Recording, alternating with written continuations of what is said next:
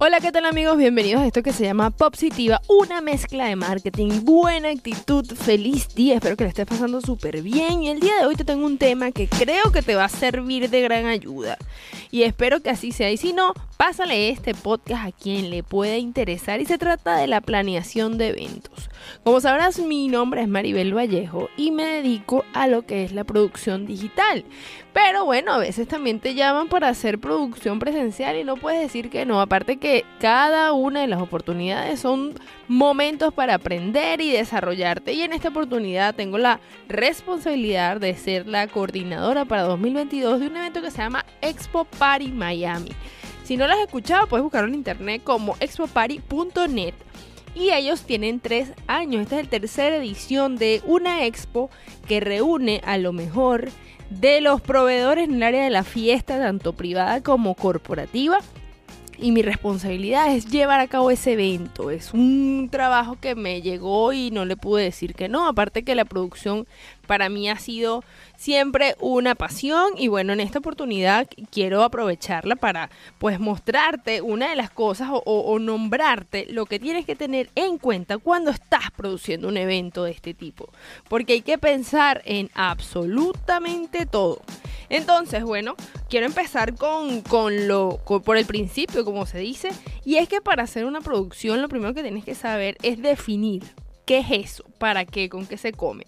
Entonces definir el evento es, vital porque cuando ya sabes qué es, ya vas a saber cómo tratarlo.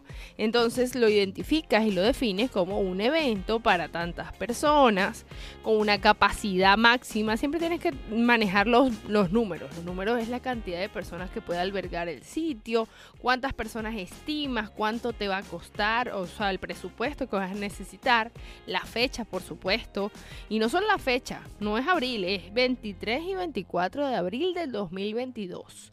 Vas a tener que manejar también los horarios porque van a haber personas que vas a necesitar que estén desde antes y hay otras personas que solamente vas a necesitar que estén, eh, que lleguen un poquito después, como es el público en este caso. Entonces para mí es importante que tú tengas en cuenta esa información tanto para ti eh, como contabilidad interna, me gusta llamarlo, como para las personas que están afuera porque eso va a depender lo siguiente. Y es que todo evento tiene tres fases, el previo, el durante y el después. Así que por eso es que es importante definir, como ya te dije, fecha, ubicación, horario y presupuesto. ¿Qué presupuesto se necesita para llevar a cabo ese evento? Lo otro es definir los objetivos. Todos tenemos objetivos definidos al momento de realizar un evento. Por ejemplo, hay, objetivos de, de, forma cuantitativa y hay otros objetivos que son cualitativos, es decir, cualitativos, que todo el mundo se lleve una buena experiencia, que todos la pasen genial, que disfruten el momento, que se aprendan mucho, colectar una base de datos, hacer imagen, de eh, colectar cierta cantidad de medios que nos vayan a visitar, muchísimos objetivos y deberías de tenerlos súper claros el momento, en el momento de que haces un evento. La otra opción o la otra información que necesitas tener es la planificación y la planificación involucra todo lo que es iluminación, música, video, staff, transporte, seguridad, catering, porque obviamente un evento es la suma de muchos esfuerzos, entonces tienes que evaluarlo absolutamente todo. Y una única persona no puede ser la responsable de toda esa logística. Eso tiene que eh, tener un equipo y a cada uno definirle un rol. El rol en los equipos es súper importante. Como yo siempre lo digo, es importante asumir las responsabilidades, pero delegar la tarea porque puedes terminar un poco loco.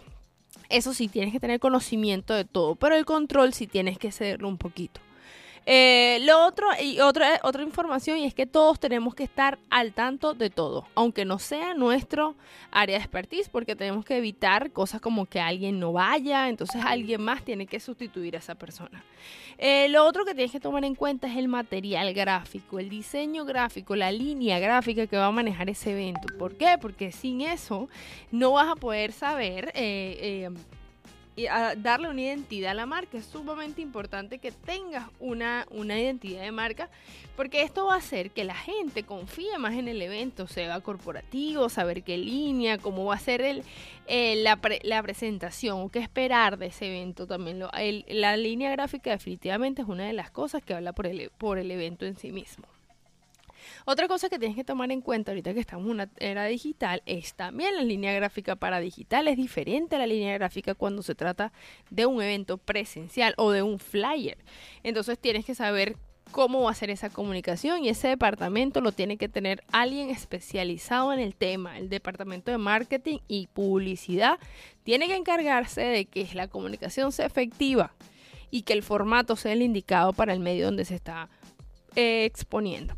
Lo otro, por otra parte, el montaje. El montaje va a ser el día. Eso ya llegamos a la parte del día del evento. El día del evento va desde el momento que se empieza a poner la primera lámpara hasta el momento que se quita. Entonces tienes que estar allí pendiente, presente. Y como no te puedes multiplicar, debes tener un staff que te apoye en lo que es, es la resolución de los problemas que pudieran presentarse en una expo presencial. ¿Y cuáles pudieran ser? Bueno, algunas personas a lo mejor necesitan cable, entonces ese cable no se puede ver, entonces tienes que tener un tiro para que eso no se vea, tener a la mano los recursos que pudiesen ser de utilidad en el momento de montar el evento. Eso sí, como responsable del evento tienes que estar allí, al pie del cañón, con tu equipo, pero allí. Lo otro es viene la ejecución. La ejecución tú tienes que definir la asistencia, tanto de expositores como asistentes. Obviamente tiene que eso estar listo mucho antes que los asistentes lleguen para que la experiencia, porque básicamente lo que tú estás vendiendo ahí es una experiencia. Entonces tiene que estar em, a tono, como quien dice.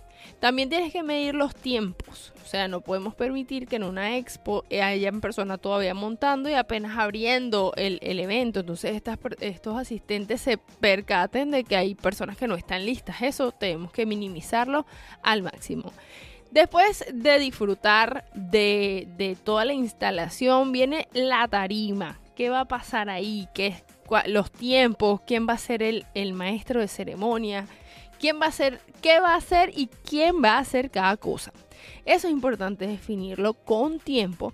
Y bueno, ya una vez disfrutado todo el evento, tiene que haber un cierre y ese cierre viene con el desmontaje.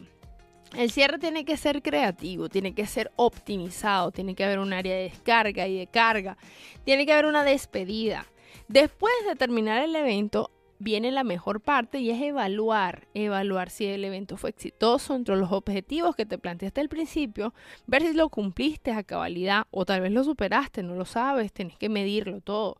Obviamente el pago de proveedores, los agradecimientos son fundamentales porque eso te permite, si es un evento que va a tener una periodicidad, entonces saber esas personas, esos asistentes, expositores o como nos pasó en este caso con Expo Party, muchos de los que antes fueron de asistente ahora son expositores. Entonces eso nada más habla de que es un momento para retargetizar si tu plan es continuar con estos eventos en el futuro.